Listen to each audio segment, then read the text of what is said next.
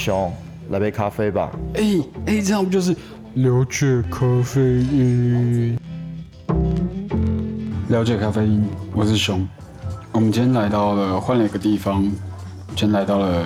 黄山羊，然后刚好也非常碰巧的，就是遇到了黄山羊的主人。那跟大家介绍一下。OK，好，我是黄静。然后其实说主人是主人没有错，但是我是跟两位伙伴一起成立这间咖啡厅的。然后一位叫思琪，是我的国小同学，嗯，然后另外一位叫子贤，是思琪的国中同学，对。然后我们其实现在才，呃，应届算大四，对，我们是大学生，还没今年还没毕业这样子。对，因为我觉得它好像这间店好像开在一个比较偏向山的地方嘛，对，对啊，那就会比较好奇说，为什么会叫黄山羊？为什么会选择叫黄山羊？OK，就我刚我们刚刚有聊到，就是我是跟另外两位伙伴一起开店，那我姓黄，然后另外一位思琪，就我国小同学，他姓他也姓黄，然后另外一位姓杨。对，其实我一开始开这间店，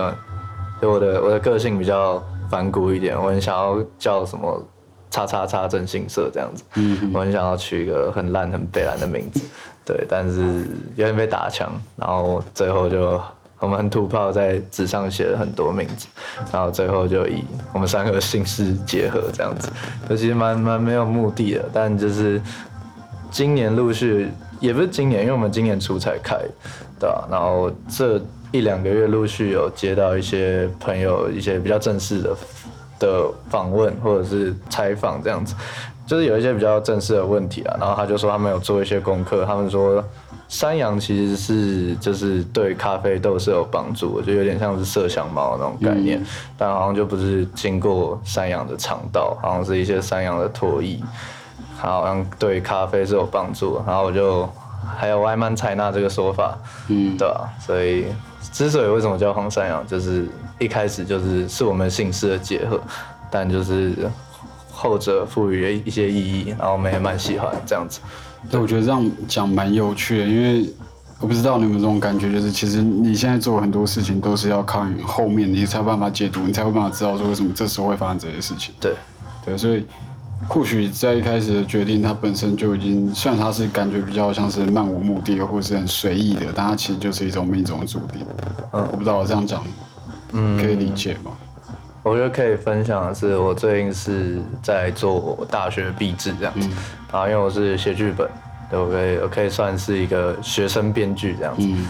对，然后有一些文本的东西，就我们讲说是是作者仪式嘛，嗯，对我觉得我最近又又在这个地方上了一个课，就是山羊的这个解读，我觉得在作者仪式上是通用，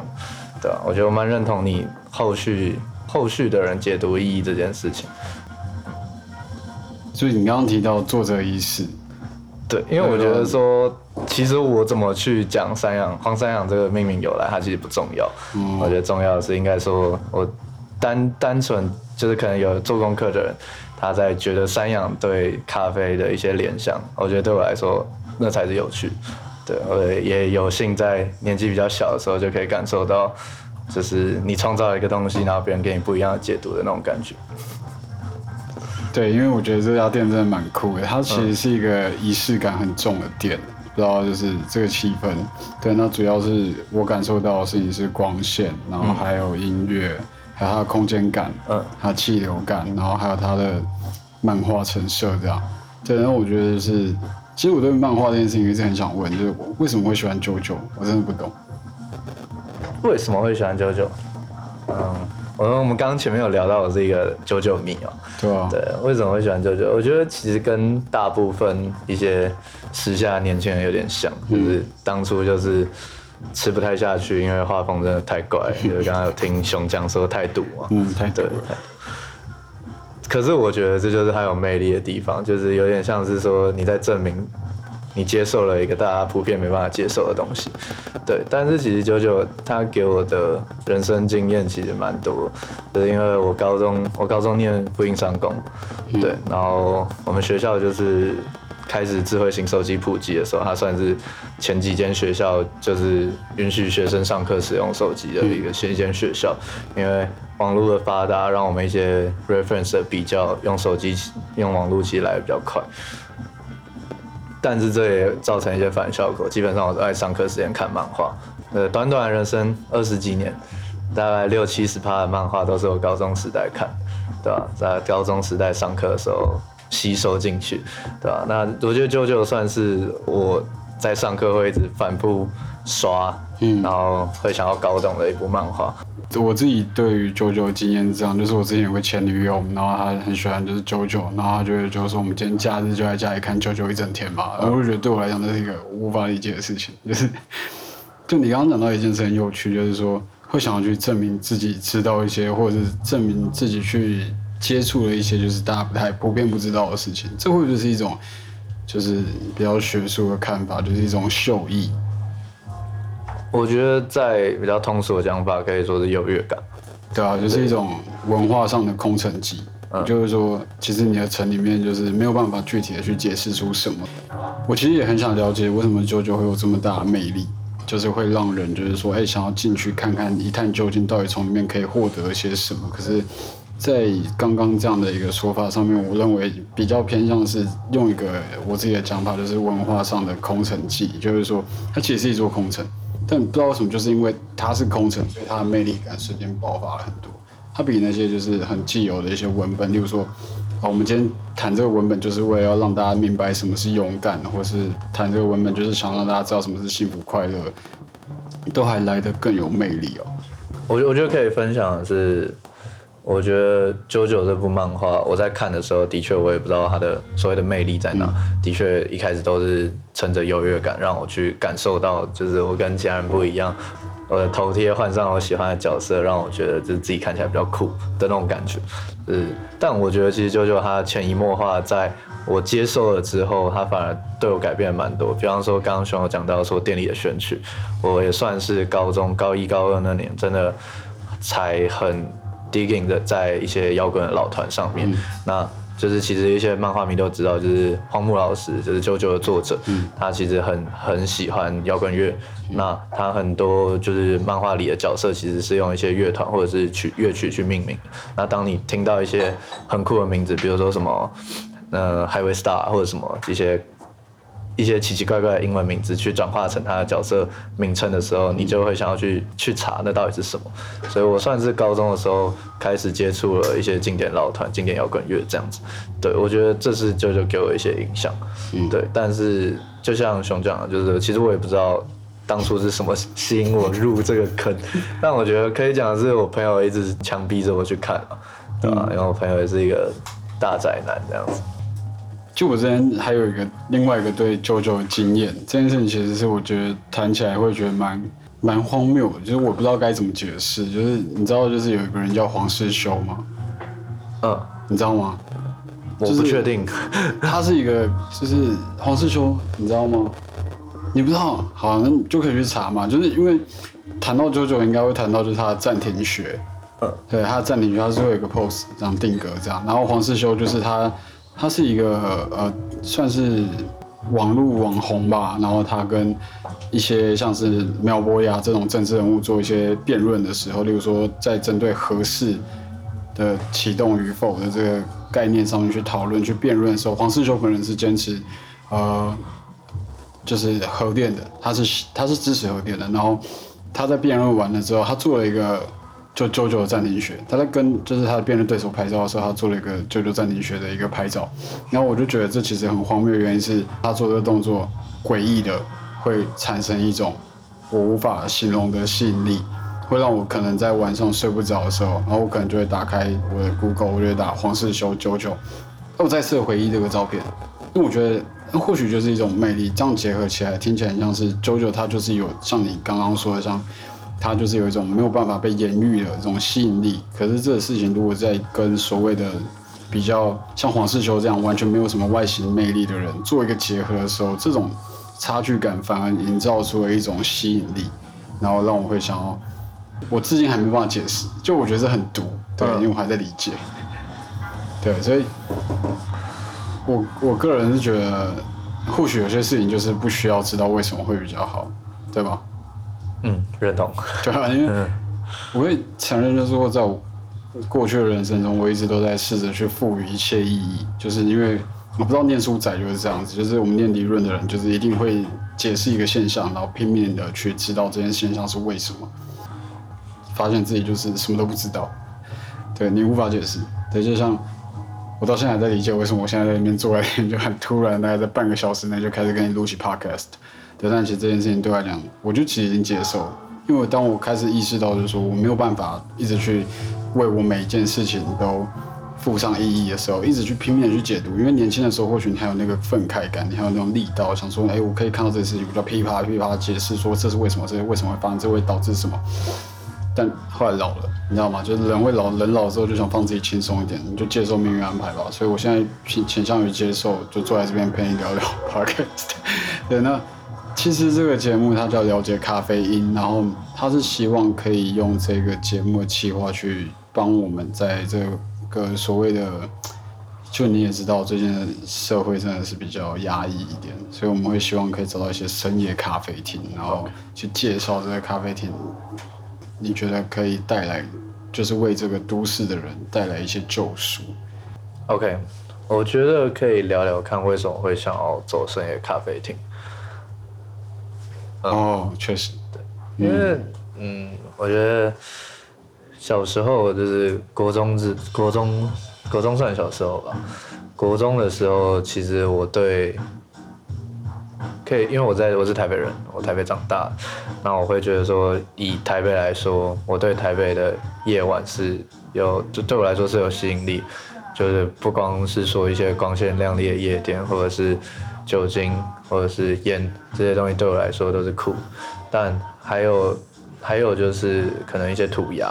就我对这些东西都是在我懵懂的时候，我会觉得这些东西很酷，但我最我最印象深刻，其实还是有些店吧，就是因为当国中当然有门禁，但是偶尔在经过一些半夜在可能跟父母或者是就是经过一些街道的时候，还是会看到一些深夜开启的店。那对那时候的我来说，我就会很想要闯进去看看。我觉得深夜开的一间店，无论是什么，呃，好比一间便利商店也好，其实对我来说都是有吸引力，就有点像是。向光性的那种感觉，你在一条暗暗街道，路灯都是同样的色调，但你有一个招牌，有一个霓虹灯、LED 灯也好，我觉得就是会可以吸引到人。所以我觉得我向往的是在一个刚聊到说为什么在深山里开一间店，我觉得有一些也是根性的那种本土情怀。我觉得我因为我在文山区长大，所以我在文山区跟朋友开了一间店，我觉得对我来说是，我觉得人生中。最好的剧本，对我觉得，就算我今天在可能温州街或者是任何任何咖啡厅的一起战区，一起战区开了一间店，我可能都也不会来到来的现在有一些成就感的那种感觉。所以我觉得深夜咖啡厅对我来说是一个我小时候的梦想，就是我没有办法就是在作文上写出我要开一间深夜咖啡厅，但是我觉得那是一个一直以来对我的吸引力这样子。嗯，对，因为我觉得我其实会想要跑深夜咖啡厅这个企划的原因，其实是因为，其实我不在乎咖啡，我也我也不在乎所谓的成色，老实说就是。一般来讲不会太差，至少是咖啡厅的话，你状况应该都不会到太太不舒服这样。但我觉得在咖啡厅里面的重点其实还是来自于人，因为我不知道就是一个咖啡厅，它聚集它聚集过什么样的人之后，它那个东西是会留下来的，算是人把这个咖啡厅给装潢起来。嗯，对，我觉得一间咖啡厅它的装潢可能。严格来讲，你的硬体可能占个大概到五成，我觉得差不多。可是剩下的一半可能是来自于就是会在这边出现的人们这样子。所以对我来讲，我会想跑深夜咖啡厅的主要原因，还是因为想要去遇到一些就是会比较有一些自己想法的人，人自己故事的人这样。其实我觉得，呃，听众在对于所谓的深夜咖啡厅，多少都会有一些揣想，例如说。毕竟它还算是一个比较小众的东西，对，所以大家可能会好奇说，那女生咖啡厅会遇到就是什么样的客人，他会是一个最让你印象深刻的，对吧？应该说，我可以说，我们店的样本数真的很少，因为就是刚刚前面有讲到，其实我们今年一月才开，对，所以这短短接近一年的时间，其实要说印象深刻的客人，当然一两个有，对，但就是真的会让我怎么讲，就是真的会让我把他对他有一些投射的人，都觉得相对来说比较少，对。什么叫投射？投射就是我可能会想象他的一些生活，因为我是喜欢，我觉得也是因为我开始学一些编剧的事情，我可能会开始想象说这个人的个性应该是怎样，他跟朋友相处起来的样子大概是怎样。但是我觉得这短短一年期间遇到这样子的人，相对来说比较少，大多数都是像我们这样子的聊天，但是少了两只麦克风的这种感觉，就是其实他还是一些很正常的聊天，对。然后我觉得不会有太对我来说不会有太多特别人，但是我觉得蛮有趣的地方是，嗯，因为我之前在，我之前在 Live House 工作，然后还有一间在一间服饰店的工作，那这两间店的共通点除了音乐性质类似以外，他们还有一个很大的共通点是他们都用手写，记账都用手写，所以。我觉得算是我自己个人的习惯嘛，我自己就承袭了手写这个习惯这样子，所以我在跟客人点餐的时候，其实我们店里三个人都是用手写，然后我们自己私底下会帮客人取取匿名，嗯，对对对，比方说那个那个女生很漂亮，我们就会帮她记一些特征，然后说她是叉叉叉正美这样，然后那个男生就是做了一些怪怪的事情，然后我们就会说什么什么歌。我觉得比较像这样，就是一些很趣味、很抓马的小事情。对我觉得不太会有所谓有趣的人真的在这里发生了什么事。我可以听他分享一些有趣的事情，但不会有有趣的人在这间店里有太多。应该说就是印象深刻的客人，就是因为你是编剧，你有说刚刚说你是编剧嘛，对吧？嗯，对。对，然后我就觉得说编就可不可以借用一下，就是编剧的一个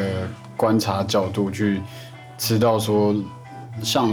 一个编剧，他会觉得什么样的人对他来讲是比较有趣的？刚好你又开了这间咖啡厅嘛，对吧？我觉得比较近的一个客人是，有位客人长得蛮像李浩伟，就是好人李李浩伟。然后我在跟他聊，因为我们那天店里刚好在放动漫那种同乐会。然后大家聊得很开心之余，然后还要走的时候，我我的自己的习惯是，当我一位客人来，然后可能我不会去打扰他工作，我也不会去打扰他看书，但是他要走的时候，我一定会跟他闲聊几句，就我觉得有点怕错过吧。然后我跟他闲聊的时候，他有跟我说他是学时尚设计，然后他从就是 L A 回来，对，然后我觉得台湾小孩都还蛮，我也也也不是台湾小孩，就是年纪比较小的。我们这一代其实都会蛮憧憬在国外的生活，比方说 YouTube 的那种留学日记的观看数一定超级高，所以想当然我我对他有一些兴趣，然后他也给我蛮多有趣的回馈，然后他就是，对，就是就是就是这样而已，就是我觉得他是个有趣的人，但我其实我自己心知肚明，我不觉得他的生活有趣，我觉得他是一个有趣的人设，有趣。这在我们店里，他是一个特别的存在，但其实我并不觉得有哪一个客人特别的有趣，对我来说都一样。OK，明白。嗯，酷，因为其实我自己也会做这样的事情，因为你知道有时候无聊嘛，然后我可能就在路上看到一些人的时候，我会开始帮这些人揣想，因为我觉得人活的时候，有时候就是觉得这世界对我们来讲太表面，因为我没有办法去。很立体的揣想一个人，大多数的时候都是因为没有时间，我没有心情。可有些时候就是要强迫自己去做一些这样的练习，否则人真的会变得越来越无聊。所以就是如果看到一个人，然后我我也会习惯，有些时候我就是想说，哎，那他是经历什么样的生活？然后回家他的房子长，他房间长什么样子？然后他有一些什么仪式性的习惯或者什么之类，对吧？就是好，那这样好，那这样我就问那个黄静嘛，对。那你觉得我是一个什么样的人？其实我我们刚刚在就是一个人演聊天的时间的时候，我觉得你是一个，我对你的揣测是一个异常沉稳的人。就是你可能今天出车祸，然后遇到朋友，第一句话是干车抛锚，所以你不会有太多的情绪，你也不会太 down，就可能这些东西你会藏在你的心里，但是我觉得大部分时间你都还蛮蛮平稳的，对，是吗？因为我觉得我身边的朋友大部分都是会把这些情绪写在脸上，就是干，这怎么会发生这种事情我没有，我只是纯粹今天很累，哦？OK，因为我觉得有时候太情绪化的活着真的是很消耗自己的方式，对啊，因为我之前都活得蛮情绪化的，所以我现在正在学会如何活得不要那么情绪化一点，对啊。那我不如说说就是我对黄健的 揣想，OK，就就他很喜欢啾啾，但是我比较喜欢炼巨 人，炼巨人，对，就是我觉得看的人懂的都会懂，对吧？就是有有对到电波的人就会超级喜欢这样，当然没有对到电波就会觉得啊，就是会傻眼的那种感觉。二好，差不多。哦，反正我就是想说，借由这样的一个访谈，因为我们今天刚好非常运气好，遇到了像黄静这样的一个黄山羊的咖啡厅的一个主人，所以大概是用这种这一集，然后希望可以让听众去侧面了解一下，就是黄山羊以及他这边的经营者，他们会给客人什么样的感受。那其实也欢迎大家过来，因为我认为这一间咖啡厅真的它有它的魅力在。那巨黄记你这个人给我感觉就是魅力，就是有时候你不要问太多，你也不要知道太多，你就是去感受就好，你不需要什么事都要求一个明白这样。好，今天谢谢黄静。好，谢谢谢谢。